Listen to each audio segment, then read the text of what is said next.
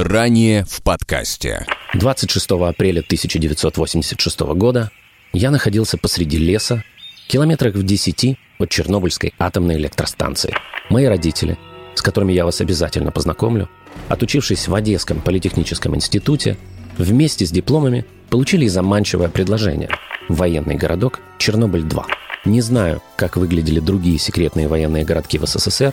Единственное, что может уничтожить это место – это реальность которую я не готов принять. Я все помню. Подкаст 26 апреля. История одного дня.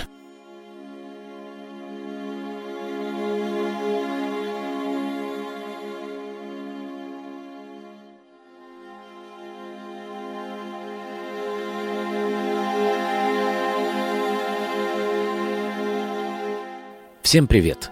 Это подкаст 26 апреля. Подкаст, в котором я восстанавливаю в памяти один день своей жизни. День, который разделил мою жизнь на две части.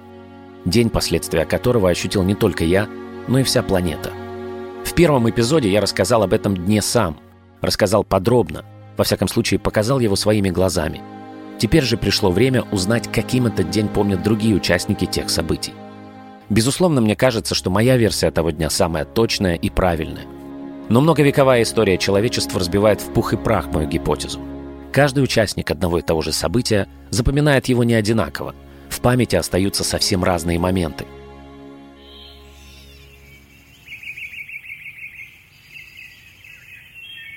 Итак, как вы понимаете, в 8 километрах от ЧС, посреди леса, в секретном военном городке, я оказался не по своей воле.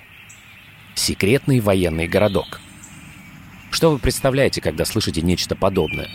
Начнем с того, что слово «секретный» само по себе звучит интригующе. Да и людям свойственно заполнять интригующие их и непонятные места в любой истории своими фантазиями.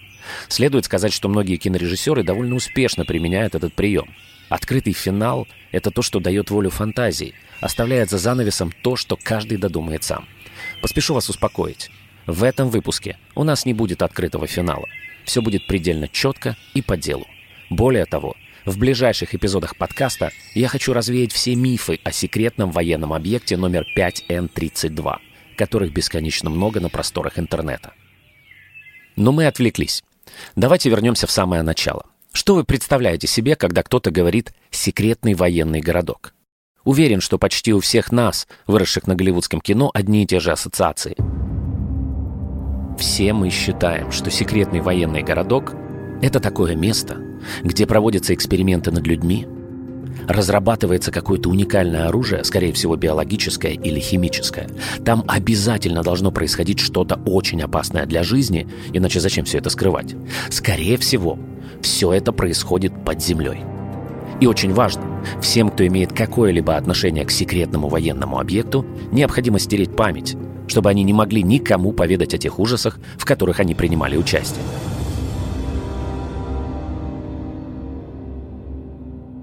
Как оказалось, люди, которым удалось избежать этой страшной процедуры и память которым все-таки сохранили, существуют.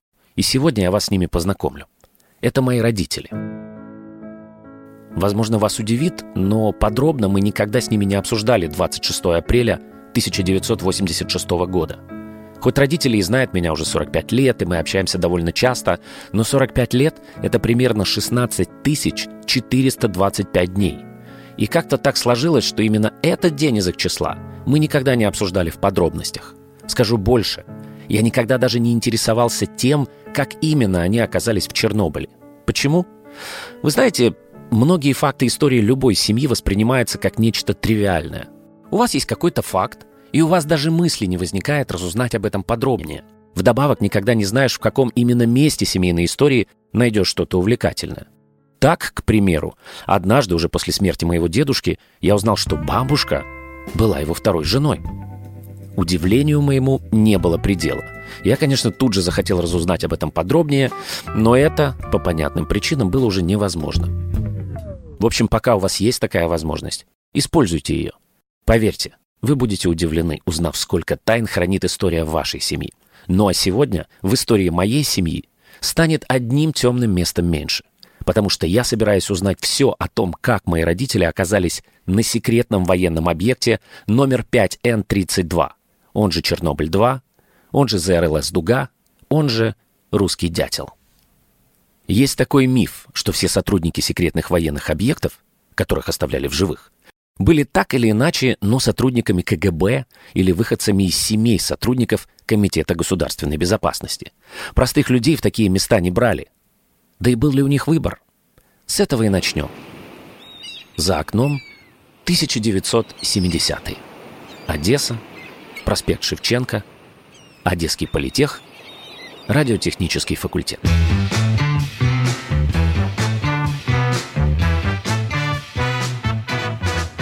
Пап, привет. Привет, Андрюш. Никогда у тебя не брал интервью, но я думаю, что у нас хорошо получится.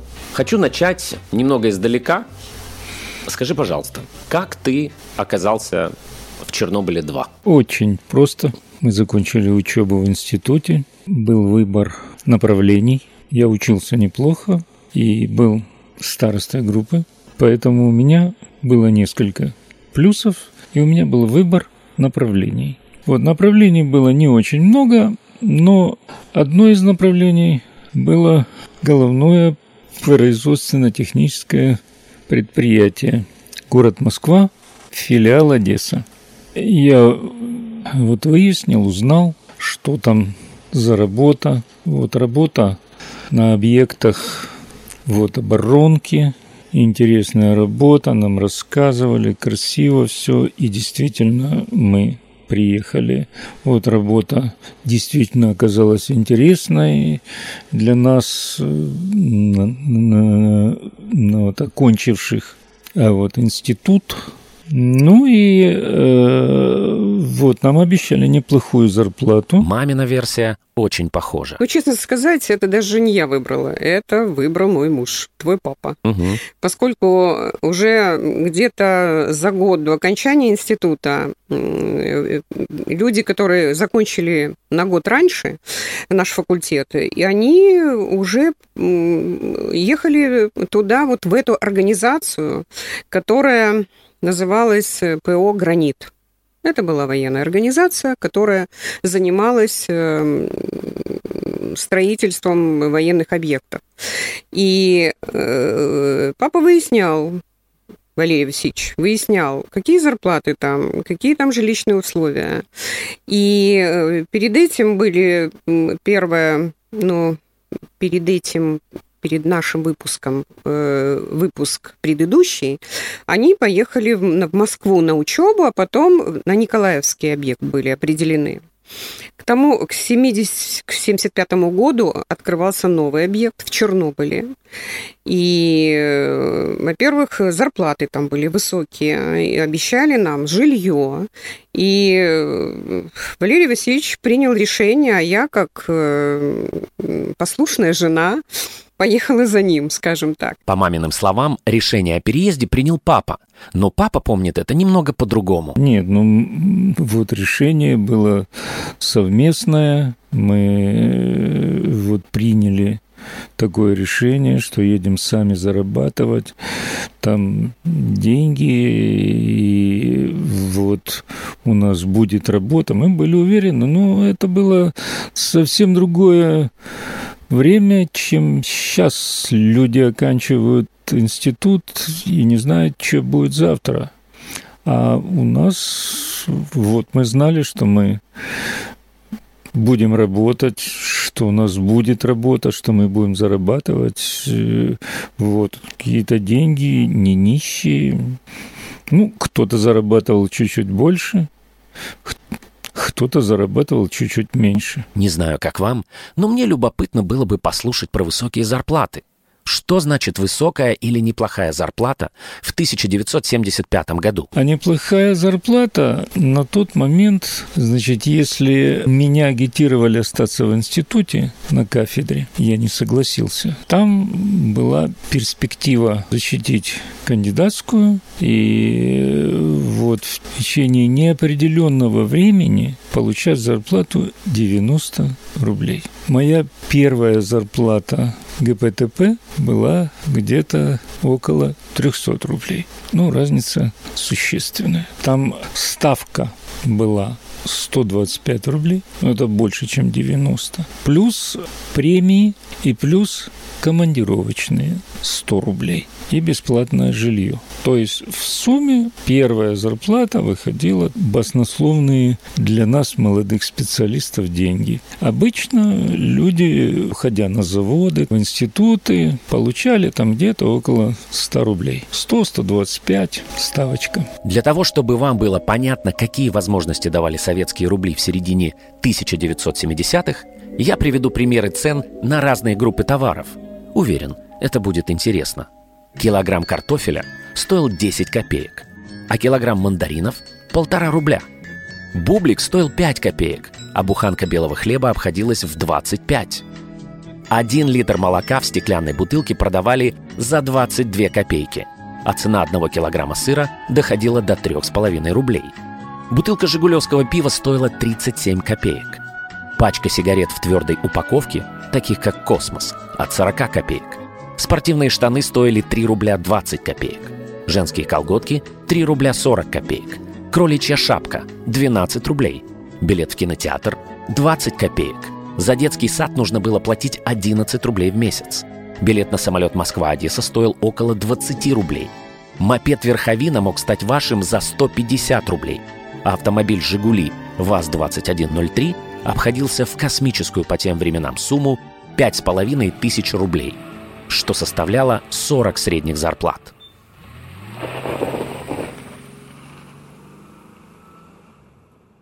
На тот момент, когда ты получаешь это предложение, ты уже женат. Я уже женат, да. Мало этого, у меня жена в положении. Поэтому мне, как мужчине, надо думать и о том, и о сем, и о будущем сыне. Вот он и первый сюрприз. Не знаю почему, но мне всю жизнь казалось, что родители приехали в Чернобыль-2 за несколько лет до моего рождения. И я был зачат именно там, но оказалось, что я всю жизнь ошибался. Зачали меня все-таки в Одессе. Потому как сам переезд состоялся за полгода до моего рождения. Мама была беременна и взвалила на себя свою дамскую сумочку. А папа был будущим отцом и взвалил на себя огромный дедушкин чемодан. Так они, купив билеты в один конец, и отправились в неизвестность. О киевских каштанах сложены стихи и песни. В гербе города цветок этого дерева. Примерно в то же время, когда мои молодые родители, выпускники Одесского политеха летят навстречу неизвестности, в мире, как обычно, происходит бог знает что. Человек – удивительное создание. Наша психоэмоциональная конструкция такова, что мы уверены в том, что самые уникальные, неповторимые и масштабные события происходят именно сейчас – а то, что происходило в прошлом, было не настолько масштабно и совсем не уникально.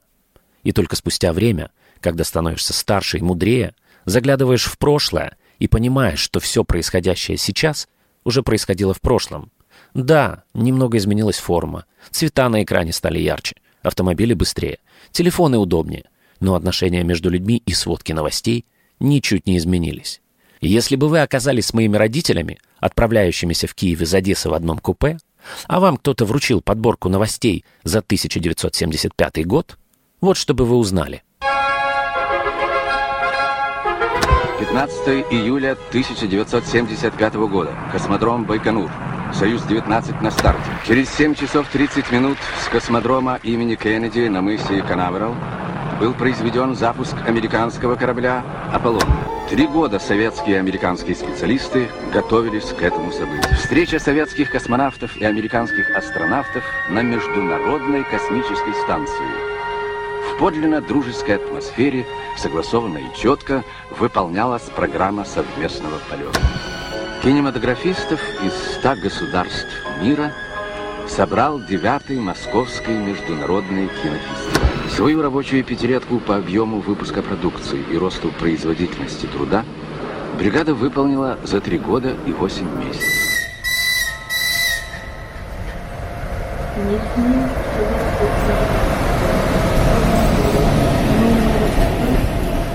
Полученном Одеса, Київ, прибування на 12-ту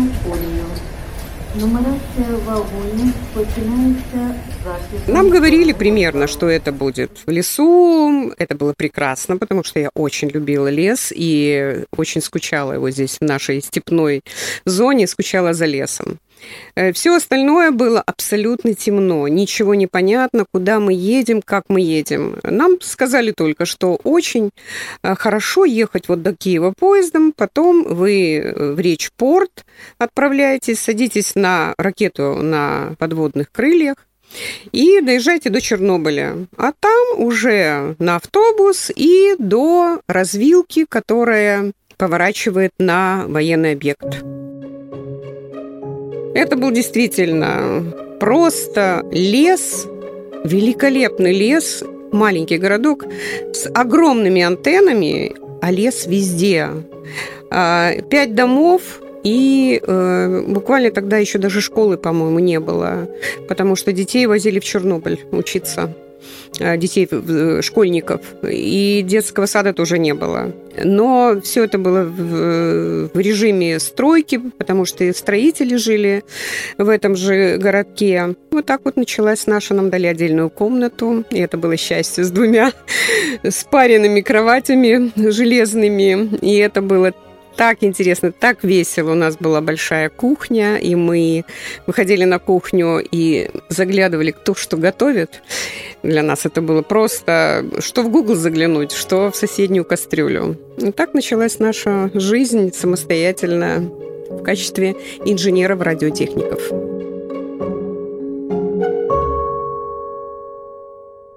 Лес в Чернобыле и правда был великолепным. До калитки в заборе, который окружал городок, от подъезда нашего дома было метров сто. Причем сейчас для меня удивительно, но калитка в лес не охранялась и всегда была открыта настежь.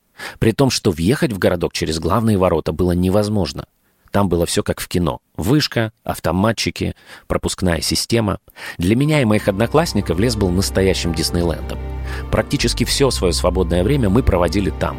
Мы исследовали всю округу, уходили настолько далеко, насколько могли себе позволить. Так первым делом мы обнаружили, что в разных частях леса, недалеко от городка, есть окопы и блиндажи. Сначала наша банда шестилеток решила, что это все осталось после Великой Отечественной. Мы представляли, как в этих же окопах сидели солдаты и по-настоящему воевали с врагом. Однако позже выяснилось, что все эти подземные сооружения были сделаны уже после строительства городка, на случай нападения и необходимости защищать его с оружием в руках. К счастью, Всем этим сооружениям так и не пришлось исполнить свое настоящее предназначение. Они так и остались навсегда лишь декорациями для наших детских игр, в которых мы реконструировали события давно прошедшей войны. В результате аварии лес серьезно пострадал, и около 16 тысяч гектаров этого леса оказались настолько сильно загрязнены, что даже спустя 35 лет некоторые места до сих пор не рекомендуются к посещению.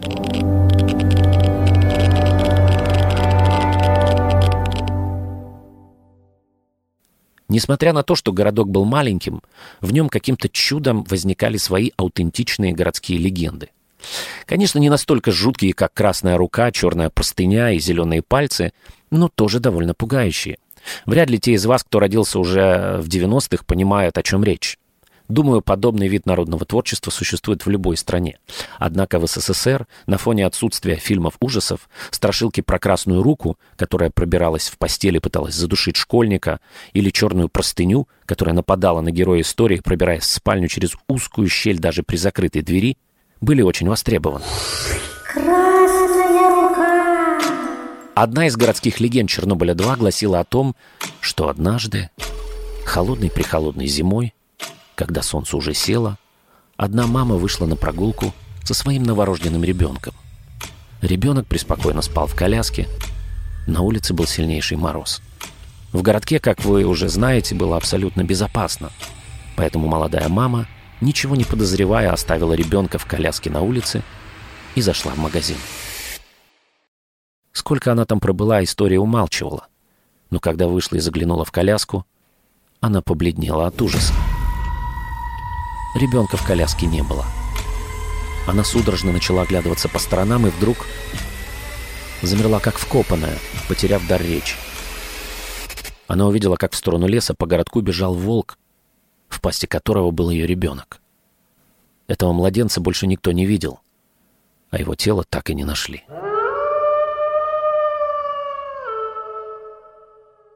Если в 1980-х вы были школьником в Чернобыле-2, то эта история не могла оставить вас равнодушным. Но еще страшнее была другая история. Не знаю до сих пор, что это было, но время от времени, гуляя по лесу, мы слышали довольно странный жуткий звук. Про оборотней мы тогда, к счастью, ничего не знали, поэтому городская легенда приписывала этот холодящий кровь звук диким лесным кабанам — которые нападали в лесу на детей и съедали их заживо, разрывая на части.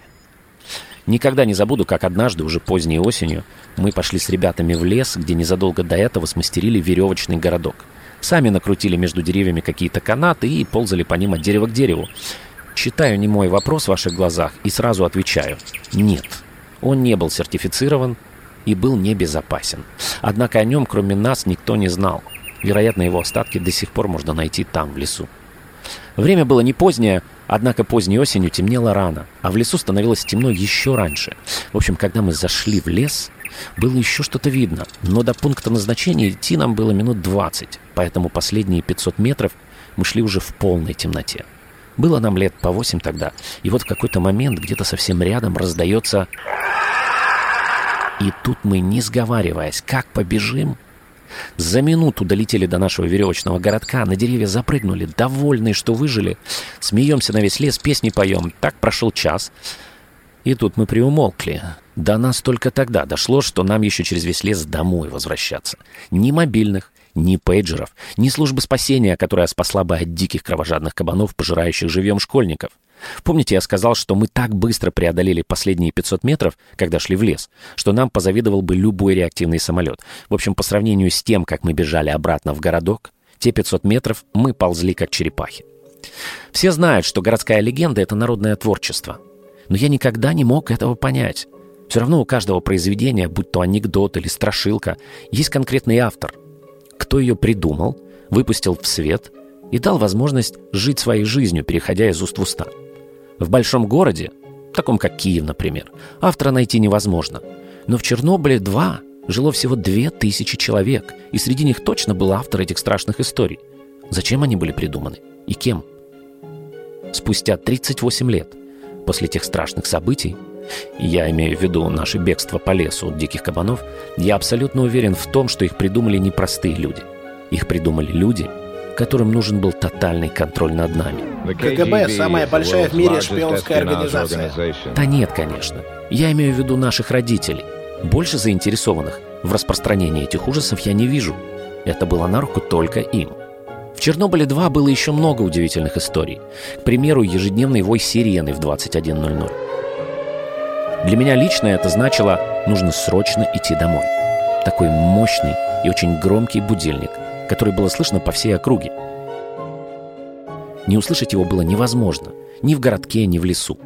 Где бы я ни находился, что бы я ни делал, после сирены я должен был встать и идти домой. Сейчас кажется, что это было ужасно, но тогда мне так не казалось. В памяти об этом лишь приятные воспоминания, как будто это было частью какой-то игры. Тогда мне вообще казалось, что сирену специально включают для того, чтобы дети знали, когда им нужно ложиться спать. Однако, повзрослев, я смог сложить пазл и понял истинную суть этого ритуала. Городок был военным, объект был секретным. Звук сирены сигнализировал о начале комендантского часа. Поскольку всегда оставалась вероятность проникновения на территорию городка шпионов или диверсантов, в ночное время его территория должна была быть пуста. Поэтому же и автомобили, припаркованные на улицах, и зачастую квартиры, никто не закрывал на замок. Еще бы! Город находился под круглосуточной охраной вооруженных боевым оружием солдат. Однако все это случилось гораздо позже. Пока же я еще не родился, я появлюсь на свет лишь через полгода, а мои будущие родители летят на скоростном катере модели «Метеор», рассекая подводными крыльями Днепровскую гладь, навстречу своему туманному будущему. Опираясь на подводные крылья из нержавеющей стали, «Метеор» может мчаться со скоростью до 80 км в час. У «Метеора» удивительное сходство с самолетом. Оно проявляется и во внешнем облике судна, и в его внутренней отделке. Здесь 150 пассажирских мест. В салоне использовано оборудование воздушного лайнера Ту-104. устанавливали аппаратуру и налаживали объект для военных. То есть мы были гражданскими, и наша задача была, э, в общем-то, наладка и сдача военных вот этого объекта на эксплуатацию. Поэтому э, работа была очень интересная, очень интересная. Хотя мы толком вначале еще не понимали вообще всего, э, всей идеологии этой станции. Каждый знал только свой небольшой кусочек. Но то, что мы работаем на оборону страны, нас это очень вдохновляло. Нас проверяли, даже там через э, КГБ узнавали, кто родители и так далее. Нам давали даже такую, э, как-то она называется, легенду. Если, допустим, спрашивают, где вы работаете, надо было там называть именно так, как положено было по легенде, чем мы занимаемся. Что же это была у вас за легенда такая?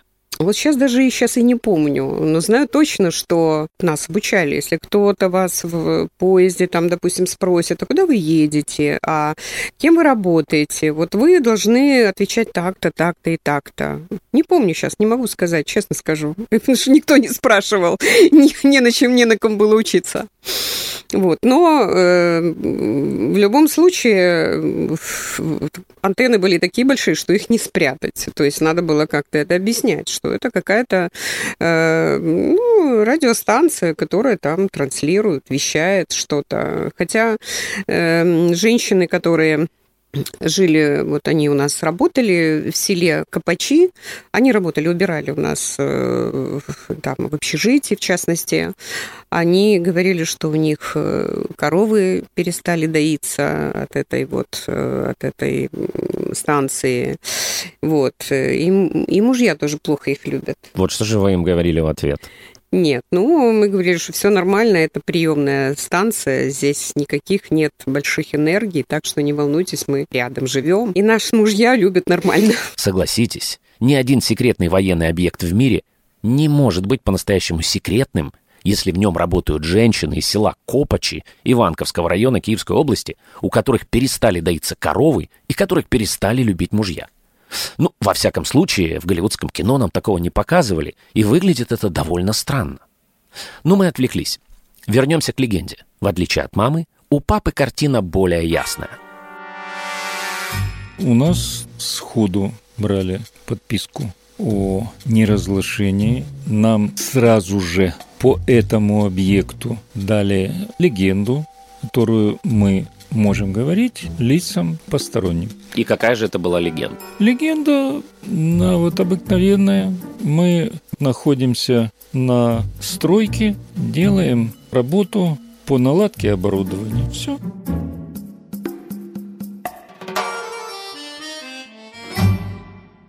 Можешь ли ты вспомнить ощущение, вот что ты почувствовала, когда вы приехали только в Чернобыль? Потому что, в принципе, вы молодые, хочется жить какую-то активную жизнь. Вы из Одессы. Одесса а, миллионный город, там больше миллиона населения, театры. Не было ли хотя бы какого-то маленького ощущения а, а, чувства, какого-то скрипа на душе, что, господи, это мне вот это в лесу сидеть непонятно сколько лет. Ну, конечно, было. Я знаю, что мы только заехали, и я говорю, Валера, какая тьму таракань, куда мы попали? И вот мы прожили там три месяца. Через три месяца у нас была перекомандировка. Это через Киев. В Киев приехать, а потом уже оттуда можно было уезжать. Мы смотрели на троллейбусы, на большие дома, на метро. Боже мой, это город, здесь жизнь, в отличие от того, что было там.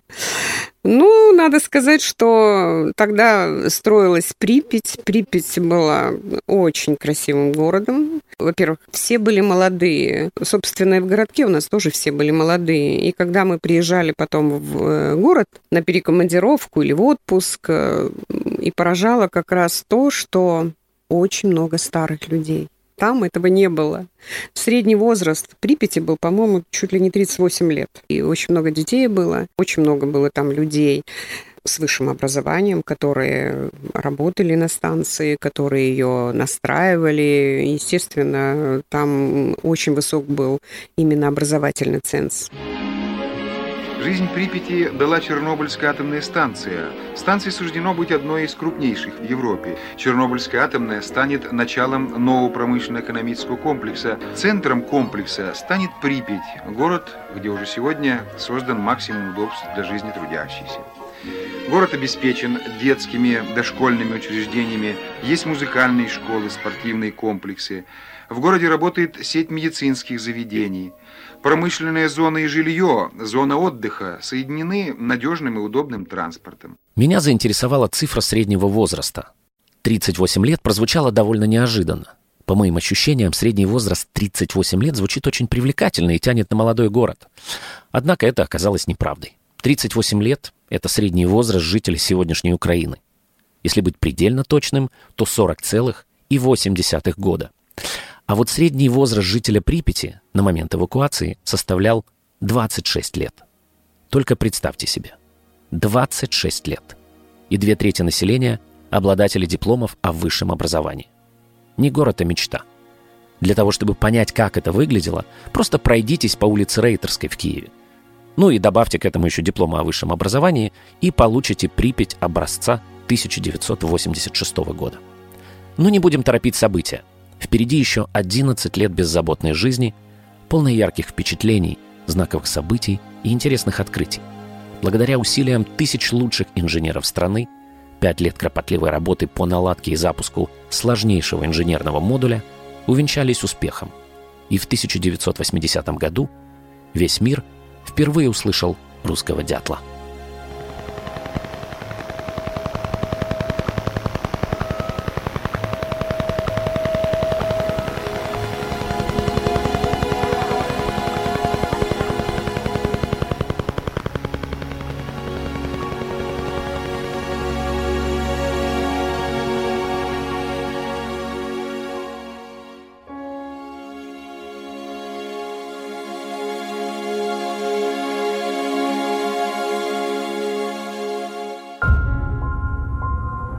Подкаст 26 апреля.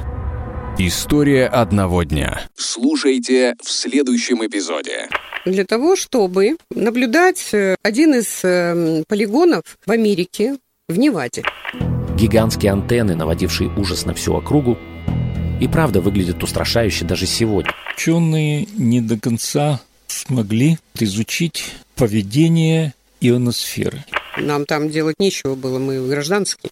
Несостоятельность технологии загоризонтной радиолокации доказали позже. Мне также было невдомек, что наше пребывание в Чернобыле-2 закончится масштабной катастрофой,